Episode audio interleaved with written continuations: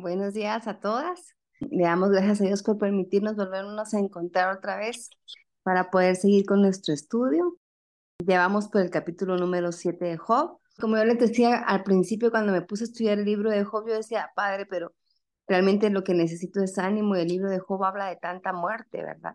Y en el capítulo 7 nos damos cuenta cuando Job le contesta al primero de sus amigos, porque recuérdense que apenas el capítulo 6 y el 7 es la respuesta de Job al discurso de sus amigos, ¿verdad? Al primer amigo. Entonces, nos damos cuenta de que Job, por la situación en la que él vive, hay mucho reproche en su corazón, hay mucha angustia en su corazón, ¿verdad? Por lo que él está viviendo sin, sin una causa aparente, sin una causa que él supiera del por qué. Y Job lloraba e insistía en su inocencia. En el versículo 1 y 2 de Job 7 dice, ¿no es acaso brega la vida del hombre sobre la tierra? Y sus días son como los días del jornalero. Brega quiere decir cansado, fatigado, vivir no es cansado vivir, dice él.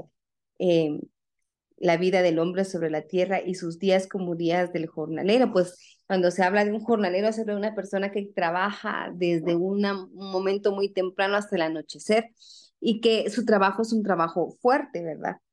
Como el siervo suspira por la sombra y como el jornalero espera el reposo de su trabajo, dice. Como quien dice, cada día es cansado, padre, ¿verdad? Él está agotado y dice, así como el jornalero espera el reposo de su trabajo y así como el jornalero espera su salario, así esperaba Job la muerte.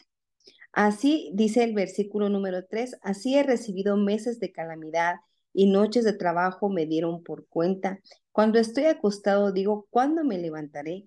Mas la noche es larga y estoy lleno de inquietudes hasta el alba. Él dice que aun cuando él esperaba que la noche fuera descanso para él, cuando llegaba la hora de acostarse ni siquiera podía dormir, sufría de insomnio.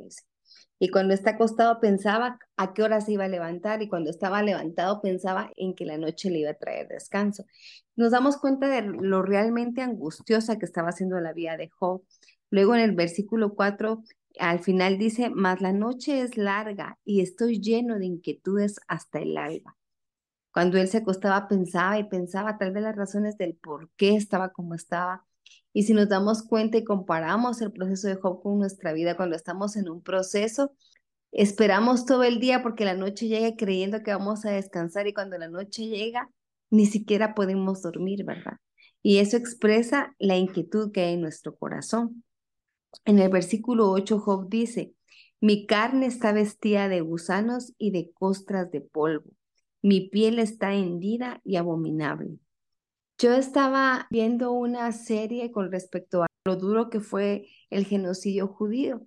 Yo decía, padre, cuando estaba viéndolo, decía, comparaba la situación de los judíos en ese momento con Job, porque sin una causa que alguien haya hecho algo malo, le quitaron su casa, mataron a sus hijos, los llevaron a una esclavitud, a una deshumanización, eh, las cámaras de gas, ver cómo los niños entraban a esas cámaras de gas junto con sus madres, mujeres embarazadas. Yo decía, ellos han de haber vivido lo mismo que Job decía en esas noches metidas en los campos de concentración entre el frío, entre la lluvia, con hambre o enfermos sin poder tener acceso a comer nada o a tomarse una medicina. Muchos murieron enfermos. Y a mí me condolía mi corazón y le decía, Padre, cuánto sufrimiento ha causado el hombre, ¿verdad? Porque como hablamos en el caso de Job, pues era un sufrimiento que venía permitido por Dios por un propósito. Pero en el caso del genocidio, en el caso de nuestros procesos, muchas veces han sido llevados ahí por nuestra forma de vivir, por nuestras malas decisiones, ¿verdad? Entonces decía él, mi piel está hendida y abominable, pues el problema de la piel de Job era como una urticaria nerviosa la que él tenía, ¿verdad? Y, se descostraba y como no sentía gusto de comer, según lo que vimos en el capítulo anterior, que no le encontraba sabor a nada, se dice que su carne estaba pegada a sus huesos ya. En el versículo 6 dice, y mis días fueron más veloces que la lanzadera del tejedor, y fenecieron sin esperanza. Él en ese momento decía, ¿cuánto tiempo más va a aguantar mi piel? ¿verdad? ¿Cuánto tiempo más va a aguantar mi alma? ¿Cuánto tiempo más va a aguantar este cuerpo? He de morir, pensaba él, ¿verdad? Y fue muy, según él, había pasado muy rápido su vida. Porque fue así como la lanzadera del tejedor, que dice que en aquel tiempo la lanzadera del tejedor era como un instrumento donde pasaban los hilos así de rápido para irse formando las telas. Y entonces él decía, así va a ser mi vida, ¿verdad? Los pocos días que me quedan. En el versículo 7 dice, acuérdate que mi vida es un soplo y que mis ojos no volverán a ver el bien. En esta respuesta de Job, él no solo le responde a Elifaz como tal, sino que también está hablando con, con Dios. Y le está diciendo a Dios, acuérdate que mi vida es un soplo y que mis ojos no volverán a ver el bien. Y en estos versículos que sigan, Job empieza a filosofar con respecto a lo que es la muerte, a pensar de cómo es la muerte, ¿verdad? Pues como vemos, según la enfermedad de él, él sabía que era incurable y pensaba que su final estaba cerca. Y sus amigos no lo entendían, ni realmente lo conocieron como amigo, por eso no venían a traer consuelo, sino a traer juicio se dice de que Job padecía fiebres muy altas, que eso lo hacía de alguna manera tener como convulsiones en la noche, pensamientos y sueños que venían de la fiebre tan alta que él tenía. Por eso era que él reaccionaba de esta manera y se quejaba y reprochaba de esta manera. Pensaba en la muerte, miraba eh, quizá alucinaciones en la noche. Y Job siempre en este momento, pues de alguna forma se rompió así como nos hemos roto nosotras, así como hemos llegado nosotros a un punto de quiebre, ¿verdad? En el que ya no sabemos realmente si seguir vale la pena o no. Sin embargo, nos damos cuenta que también tiene mucho que ver la muerte, el pensamiento de muerte, porque cada vez que nos enfrentamos a una dificultad, pensamos, ay, no, me sería mejor morir, ¿verdad? Y tenemos cerca casos de enfermedades que, que son incurables. Tenemos cerca casos de familiares que están pasando por una situación dura de cáncer y esta gente no piensa, eh, no quisiera pensar en la muerte y debe de pensar en la muerte porque quizá le está cerca o quizá no. Pero nosotros por un problema, por una acusación del enemigo, por una incertidumbre, a veces pensamos en muerte y no tenemos la sabiduría ni medimos realmente nuestras conjeturas con respecto a ella. Job le dice en el versículo 8, los ojos de los que me ven no me verán más, le dice él, como queriéndole decir a Dios, bueno, entonces el día que yo me muera, los ojos de la gente que algún día me vio no me van a volver a ver. ¿Cuándo fijarás en mí tus ojos para que yo deje de ser? decía Job, porque él estaba seguro que el día que Dios pusiera sus ojos sobre él iba a morir. Como la nube se desvanece y se va, así el que desciende al Seol no volverá a subir, decía Job. O sea, de aquí lo que me toca es morir y después de morir no voy a regresar, no voy a poder venir a defenderme de lo que van a pensar de mí por la muerte que voy a tener, decía Job. Así que no volverá más a su casa ni su lugar le conocerá más, dice. Por tanto, dice Job, dándome cuenta que de esto no va a haber regreso, dice Job, que de la muerte no va a haber regreso, dice, por tanto, no voy a refrenar mi boca, Voy a hablar en la angustia que tengo en mi espíritu. Me voy a quejar con la amargura de mi alma. ¿Acaso soy yo el mar? Como que dice incontenible, ¿verdad? Como quien dice, ¿acaso es, e, era él alguien que no se podía vencer, ¿verdad? ¿Soy yo el mar? ¿O soy yo un monstruo marino para que me pongas guarda? Le dice él a Dios. Cuando digo, me consolará mi lecho, mi cama atenuará mis quejas, entonces me asusto con sueños y me aterras con visiones, dice él, ¿verdad? Por las fiebres tan altas que él pasaba. Y así mi alma tuvo por mejor la estrangulación, dice él. Que cuando él estaba pasando por esas situaciones en su mente, en su alma, él decía, preferiría que me estrangularan y, y querer la muerte más que mis huesos, dice, porque abomino mi vida. Yo sé que no he de vivir para siempre. Entonces dice en el versículo 16, déjame pues, porque mis días son vanidad, como quien dice, estoy viviendo para nada, ya no hay vuelta atrás, todo se destruyó. luego en el versículo 17 le dice, ¿qué es el hombre para que lo engrandezcas y para que pongas sobre él tu corazón? Y lo visites todas las mañanas y todos los momentos lo pruebes. Y le dice, ¿quién es el hombre para ti entonces? Si lo amas y los vistes las mañanas, y también lo pruebas. ¿Qué es el hombre para ti realmente? Le dice él a Dios, ¿verdad? queriendo entender por qué primero se engrandecía el hombre y luego era puesto a prueba, ¿verdad? Sin embargo, todos sabemos de que los pasos que siguen al quebrantamiento es el orgullo. Y como les decía yo, Job estaba muy seguro de que él era muy bueno y también tenía mucha conciencia de Dios. Quizá lo que le hacía falta a Job era tener la conciencia del dolor y de lo difícil que era adorar a Dios en medio de la dificultad. ¿Hasta cuándo? Le dice en el versículo 19, ¿hasta cuándo no apartarás de mí tu mirada? Y no me soltarás siquiera para que pueda tragar mi saliva. Y se cree que en este versículo él ya le estaba hablando a sus amigos de nuevo. Él les estaba diciendo, déjenme de ver con esos ojos acusadores, déjenme siquiera poder tragar mi saliva. Si yo he pecado, dice el versículo 20, ¿qué puedo hacerles a ustedes? ¿Les afecté a ustedes con mi pecado? ¿Por qué me ponen como blanco suyo hasta convertirme en una carga para mí mismo? ¿Y por qué si he cometido pecado, es el versículo 21 que es el último, ¿y por qué si es que he cometido pecado no quitas de mí la rebelión y la iniquidad y me perdonas para que pueda dormir en el polvo, como quien para que pueda morir ya? Y así me buscarás mañana y yo ya no existiré. Entonces nos damos cuenta que en realidad hay situaciones en la vida que nos llevan al límite de nuestros pensamientos, al límite de nuestra fuerza espiritual, al límite de nuestra confianza. Sin embargo, aparte de reflexionar con respecto a este capítulo 7 de Job, en el que nos damos cuenta que realmente cuando hemos hablado y cuando hemos reprochado, Dios también tiene, Él, Él es un Dios justo y Dios sabe por lo que nosotros vivimos y pasamos y no nos deja abandonado ni nos suelta en ese momento. Él está con su mirada fija sobre nosotros, sabiendo que hay un propósito para el proceso y un propósito en el desierto, y va a haber una recompensa fuera del desierto, va a haber una recompensa sobre el sufrimiento, va a haber una gloria sobre las cenizas, ¿verdad? Eh, también está esa situación en la que nosotros también dimensionamos la muerte como una, como una solución, cuando no es así, si no hemos hecho lo suficiente, porque si no hemos hecho lo necesario para poder pasar a ese nivel. Muchos dicen, ay, no, que ya, ya, que ya. Eh, yo me reuní en un almuerzo con una mujer que tengo años de conocerla y digo, ¿qué tal? ¿Cómo está? Ay, mire, Kelly me dice, la verdad es que pidiéndole a Dios que venga ya. Nosotros le pedimos a Jesucristo que vuelva, por supuesto, y le decimos, ven Jesús, ven. Pero es un pedido que nace del, de la emoción, que nace del jubileo que nace del gozo de volverlo a tener cerca.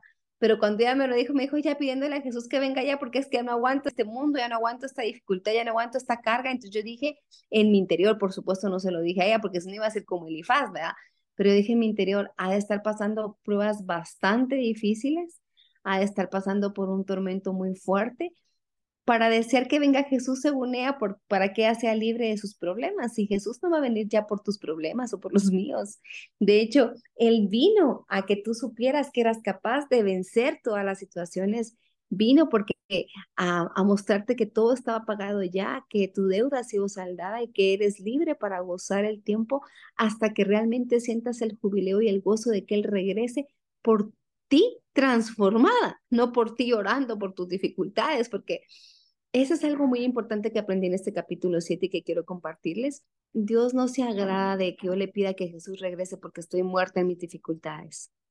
Dios se agrada de ver que en Jesús encontré la razón, la respuesta para poder superar mis dificultades, para poder transformar mis problemas en cosas agradables a Él, porque solo Dios puede cambiar todo lo que el enemigo ha planificado en tu contra, Dios lo puede cambiar para una plataforma de transformación y llegar mucho más adelante de lo que tú imaginaste un día, pero mucho más adelante de lo que Dios sí tenía preparado para ti.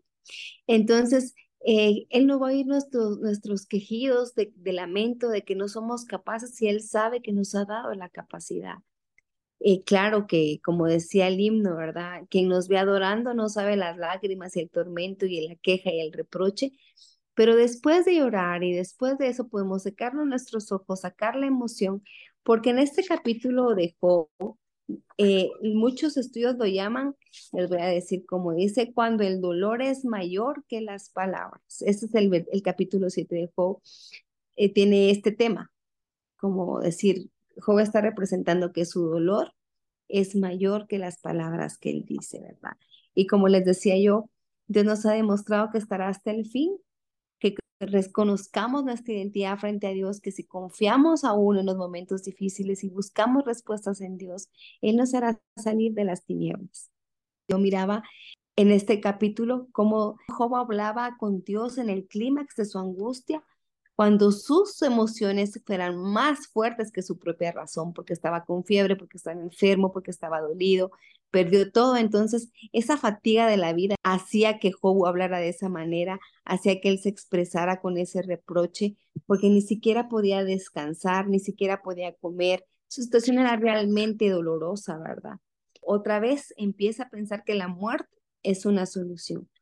Cuando Jesucristo vino, no vino para darnos muerte, vino para darnos vida y para darnos vida en abundancia. Entonces nosotros debemos realmente entender que, que sí va a venir Jesucristo, que sí lo esperamos, que sí lo anhelamos, que le decimos, ven Jesús, ven, pero ven por un pueblo transformado, por un pueblo que te espera jubiloso, por un pueblo que te espera gozoso, porque habrá una doble porción este año que donde todo el mundo ha, enfriado su corazón, para nosotros hay una doble porción de gozo, una doble porción de restitución, una doble porción de reconocimiento, de agradecimiento, de bendición, de reivindicación. Entonces nosotros estamos gozosos en eso, pero cuando a nosotros nos preguntan cómo está y nosotros decimos, pues estamos esperando que Jesús venga porque ya no aguanto, entonces estamos quitándole el propósito a la situación por la que Dios nos puso, porque hay un propósito en nuestra vida y el propósito de nuestra vida es pasar estas dificultades, pasar estos desiertos, pasar estas limitaciones y saber que más allá de eso hay un propósito en nosotros. Fíjense que viendo la, la serie que les cuento, ustedes han escuchado el diario de Ana Frank.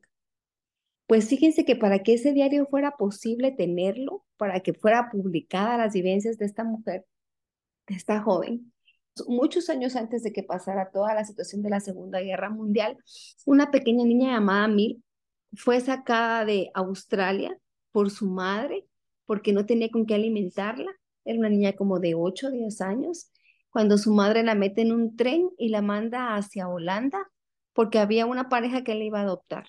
Esta niña pues no quería irse, en el tren lloró, eh, ella se preguntaba por qué su mamá la estaba mandando y sacándola de ahí no entendía las razones, solo iba con mucha desnutrición y enferma, ¿sí? Hacia Holanda sola. Imagínense ustedes en aquellos años a una pobre niña cruzando en tren de un lado a otro, de un país a otro realmente. Esta niña se convirtió un día en mujer que vivía en Holanda con esta pareja que la, que la adoptó, pero como la niña no sacaba muchas virtudes, como que eh, los papás miraban que le dieron estudio y todo, pero que luego no encontró trabajo, la recesión económica en Europa antes de la Segunda Guerra Mundial. Y entonces esta niña como que no tenía propósito. Entonces los mismos papás le dicen que tenían ocho hijos varones, le dicen los papás que por qué no se casa con el menor de sus hermanos, para que tenga propósito su vida, porque ellos no le miraban propósito, ¿verdad? Pero le dice, ¿cómo voy a casar con mi hermano? Y los papás le dicen, pero tú eres adoptada. Y decía, pero no, no me quiero casar con mi hermano, o sea, él no es mi tipo, yo no me quiero casar con él. Esta mujer conoce a la familia Frank, que es con los padres de Ana Frank. Es la mujer que, que con su valentía y con su fortaleza logra esconderlos de alguna manera, no solo a ellos como familia, sino a dos familias más, a un dentista, logra rescatar a casi a 50 niños con su esposo de la muerte y los mandan, así como ella un día la mandaron para Holanda, ella también mandó niños a otros lugares, ¿verdad? Para poder salvarles la vida con su esposo. Y al final nos damos cuenta que, que Job deja claro esto. Dios no puede aliviar mi sufrimiento. Pues decía, ¿cuándo vas a verme y causarme la muerte? Porque según él, pues Dios iba a traer muerte a su vida por el juicio. Entonces él decía, ¿cuándo Dios va a traer muerte para que yo pueda desaparecer? Él se da cuenta en esa circunstancia de vida y dice, mis días fueron como el humo, ya no tengo nada, se fue todo muy rápido, como quien dice, mi vida tampoco sirvió de nada. Entonces nos damos cuenta que, como hemos dicho en las reiteradas ocasiones de las últimas seis reuniones, hemos dicho, no es conveniente juzgar la integridad de nadie en las circunstancias de dolor y creer que todo es por juicio. Y cuando sientes que el dolor es tan grande que las palabras es cuando tú ofreces a Dios reproche, pero aún cuando tú ofreces reproche, Dios escucha tu corazón quebrantado, si al final reconoces tu situación frente a Él. Entonces nos damos cuenta que en este capítulo 7 vamos a ver cómo Job ya empezaba a hablarle a Dios desde el clímax del dolor, ¿verdad? Y también con respecto a la película que les decía, esta mujer, según la mamá, no iba a tener propósito, según la familia que la adoptó tampoco, porque la mamá dijo, a ver si llega, a ver si vive, yo lo que voy a hacer es darle una oportunidad, la manda a Holanda, nunca se enteró si al final vivió o no. Ella tampoco regresó a casa de su madre, nunca supo de su mamá, pero la familia que la adopta dice, pero al, al igual no le encontramos propósito, pero había un propósito para la vida de esta mujer. Esta mujer rescató a la familia por un tiempo, luego sí los encontraron, sí los llevaron a un campo de concentración y solo vivió el Señor, o sea, el papá de la familia. Ella luchaba todos los días, se levantaba temprano para ir conseguirles comida, por alimentarlos. Y al final ella dice, Pensé que mi vida no tenía propósito, pero si mi madre un día me sacó de Australia para acá, hoy entiendo que siempre tuve un propósito. Nunca fue tener una familia con su mamá y con sus hermanos, nunca fue llegar a ser una gran profesional. Sí se casó y se casó con un hombre que la amó mucho y que le ayudó a rescatar a esta familia, pero no era su propósito los que ella pensaba. Su propósito era mucho más allá de lo que ella pensaba y ha pasado a toda la humanidad. Ella antes de morir vivió por 100 años y antes de morir daba muchas pláticas con respecto a este genocidio judío y a todo lo que ellos vivieron. Y ella siempre cerraba con una frase que decía, hasta una secretaria común y corriente, porque ella fue secretaria de esta familia, hasta una ama de casa, un adolescente a su manera, pueden encender una pequeña luz en una habitación oscura. Y esto tocó mucho mi corazón porque yo decía, todas nosotras hemos sido procesadas, todas nosotras hemos tenido decepciones en cuanto a nuestro propósito en la vida. Muchas creemos que es tener una familia, muchas creemos que es ser la mejor madre del mundo, muchas creemos que es ser la mejor profesional. Y Dios nos ha permitido mucha felicidad y mucho gozo con nuestros hijos, con nuestras familias, pero hay un propósito que va aún más allá de ese. Es un propósito en el que nosotros no debemos de, meternos y ver hasta hacia nuestro adentro, sino ver qué estamos ofreciendo a los demás. Esta mujer estuvo a punto de morir por estar queriendo resguardar la vida de los judíos. Sin embargo, ella había encontrado un propósito y dijo, si pude vivir, voy a ayudar a que otros puedan vivir. Y eso es lo que nosotros debemos llevar en nuestro corazón. Si Dios nos regaló vida, es para que vayamos y ofrezcamos vida y esperanza a los demás. También esta semana tuve la oportunidad de poder tener muy cerca un caso de un embarazo no deseado y poderme dar cuenta que a veces, aún después de tomar decisiones tan difíciles, como un té caliente, como un abrazo, como un amor maternal como el que Dios nos da, puede ayudar a una persona que piensa provocarse un aborto y decir, no, es cierto, yo puedo con este desafío y puedo responder a mis malas decisiones, puedo tomar en mis manos la responsabilidad de mis decisiones y puedo convertir esto que hoy parece una desgracia y darle vida a una nueva forma de vivir, a un nuevo proyecto y no marcar con muerte la situación. Por eso muchas veces han habido tantos suicidios porque la gente está en un clímax del dolor tan desesperado que, como decía joven este versículo, preferiblemente para mi alma fuera que me estrangularan y que me miraras para que pudiera morir al final. Hemos tenido también suicidio muy cerca de nuestras vidas y nosotras podemos darnos cuenta que siempre va a haber una solución para nosotras, siempre vamos a poder cambiar lo que el enemigo quiere mostrarnos como muerte.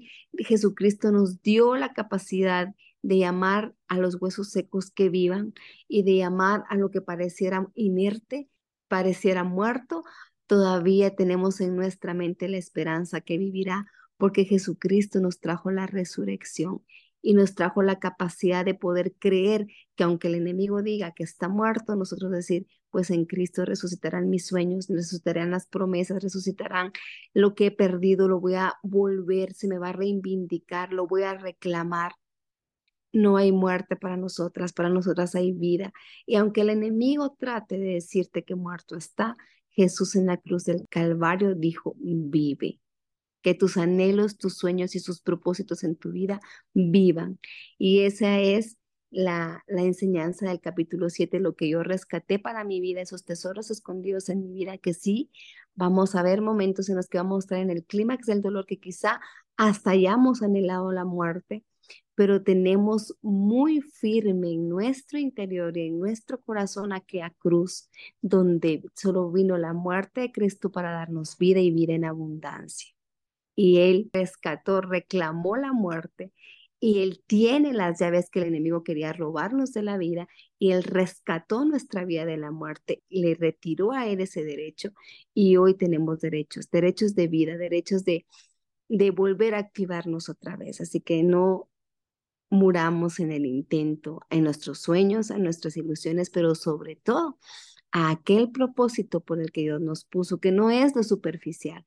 Hay un propósito para tu vida y te invito a que lo busques, a que lo encuentres y que le des vida en Dios. Bendita las que creen, porque veremos gloria.